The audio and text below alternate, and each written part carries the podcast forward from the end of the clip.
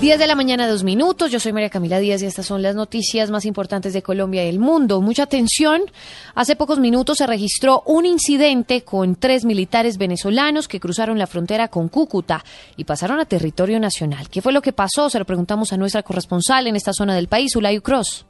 María Camila, buenos días. Los seis militares venezolanos en los que se encuentran dos mujeres ingresaron en una camioneta a territorio nacional. Según algunos testigos, por una de las trochas que unen los dos países y al intentar retornar a Venezuela fueron detenidos por los policías nacionales que se encontraban a escasos metros del puesto de control del puente internacional Francisco de Paula Santander. Los militares venezolanos tenían en su poder fusiles y pistolas que fueron entregados a las autoridades nacionales para la investigación. Los militares estuvieron resguardados por la Policía Nacional por más de 20 minutos ya que la comunidad enardecida los intentó linchar. A esta hora los uniformados venezolanos permanecen detenidos en la estación de la Policía Metropolitana de Cúcuta. Desde Cúcuta, Sulayo Cross Blue Radio. Zulay, gracias. Seguiremos atentos al desarrollo de esta importante noticia. Y Blue Radio logró confirmar que la vía La Línea, que, tendrá que, que tendría que estar funcionando nuevamente para esta hora, ya son las 10 de la mañana, 3 minutos, pues será abierta al tráfico vehicular entre el centro y el occidente del país solamente después de la una de la tarde, según estimó el Instituto Nacional de Vías. La información la tiene Juan Pablo Díaz. María Camila, mucha atención que el Instituto Nacional de Vías le confirmó a la Policía de Carreteras del Quindío que a partir de esta hora, a las 10 de la mañana, no será rehabilitado el tráfico automotor en ambos sentidos en la vía de la línea, pues las fuertes lluvias no permitieron terminar las obras viales que se ejecutaban desde ayer en el departamento del Tolima. En Blue Radio, el mayor Mauricio Becerra, comandante de la Policía de Carreteras del Quindío. Probablemente la vía sea habilitada en ambos sentidos, Ibagué, Armenia, y Calarcá, Ibagué, posterior a la una de la tarde. Estamos esperando instrucciones de ellos, que son los encargados del tema y que conocen el por qué se puede o no se puede habilitar la vía. Las autoridades están a la expectativa de los informes que entregue el Invías sobre el particular. Desde Armenia, Juan Pablo Díaz, Blue Radio. Juan Pablo, gracias. El periodista Daniel Coronel se refirió a la entrevista que el ex alto comisionado para la paz Luis Carlos Restrepo le dio en exclusiva a Blue Radio. También se refirió a los acercamientos del senador Álvaro Uribe Vélez con la guerrilla de las FARC. ¿Qué fue lo que dijo Diego Monroy? María Camila, en su habitual columna de fin de semana en la revista Semana, el periodista Daniel Coronel cuestionó la actitud asumida por el excomisionado de paz Luis Carlos Restrepo durante la entrevista que esta semana sostuvo con Blue Radio, en donde asegura que no recordaba bien en la carta que envió al cabecilla de las FARC, Pablo Catatumbo, siguiendo precisas instrucciones del entonces presidente Álvaro Uribe Vélez. De otra parte, en su columna titulada Informe Final, Daniel Coronel se refirió a Henry Acosta, quien a través de él se da un informe que se refiere a la petición de una reunión entre el gobierno del expresidente Álvaro Uribe Vélez con las FARC, más exactamente con Pablo Catatumbo. Hablo comillas, este informe era para discutir condiciones de desmilitarización en una zona, para hablar de la posición del gobierno en torno a la extradición de los miembros de las FARC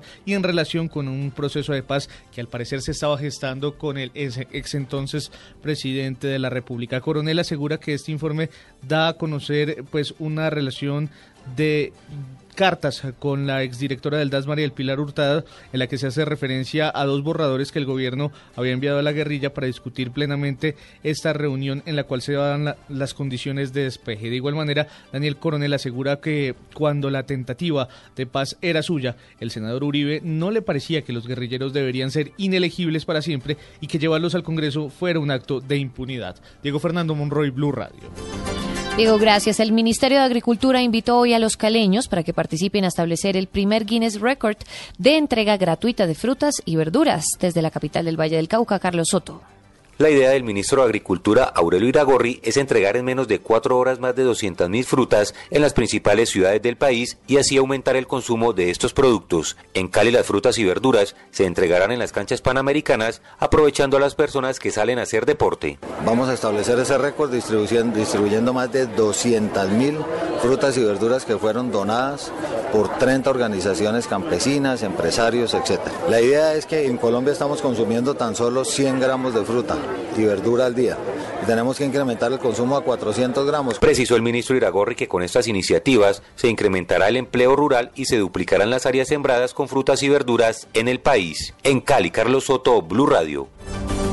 Y jóvenes líderes del departamento de Caldas se capacitaron en la presentación de proyectos de construcción de paz desde las regiones. José Fernando Berrío. Jóvenes Innovando por la Paz es el nombre del taller en el que participaron dos grupos de líderes de Calda, representantes de los consejos municipales de juventud, a quienes se le presentó la iniciativa Metodología General Ajustada MGA. Rosa Montero Torres, asesora del despacho del Ministerio del Interior, explicó que se trata de una oferta institucional. Para que puedan hacer parte de este proyecto que lo que busca es preparar a los jóvenes para todo este escenario que se viene en el futuro cuando nosotros podamos eh, firmar y pues conseguir la paz en nuestro país. Se espera que los jóvenes aprendan la metodología y terminen haciendo propuestas en materia de solución de conflictos entre grupos de personas, innovación tecnológica, medio ambiente y participación ciudadana. En Manizales, José Fernando Berrío Becerra, Blue Radio. Noticias contra reloj en Blue Radio. 10 de la mañana, 7 minutos. Atentos, un alcalde del gobernante Partido Colorado de Paraguay y su hermano son buscados hoy por la policía por su supuesta conexión con el asesinato del jueves pasado del periodista Pablo Medina y su asistente Antonia Almada, un crimen que el gobierno relaciona con el tráfico de marihuana en la zona. Noticia en desarrollo. El desvío ilegal de dinero de la petrolera estatal brasileña Petrobras habría favorecido a la candidatura al Senado en el 2010 de Gleisi Hoffman. Hasta febrero pasado, ministra jefe de la Casa Civil de la Presidencia de la jefe de Estado Dilma Rousseff publicó hoy la prensa local. Desde la mañana, 8 minutos para la ampliación de estas noticias. Consulte en nuestra página web bluradio.com. Quédense en Mundo Blue.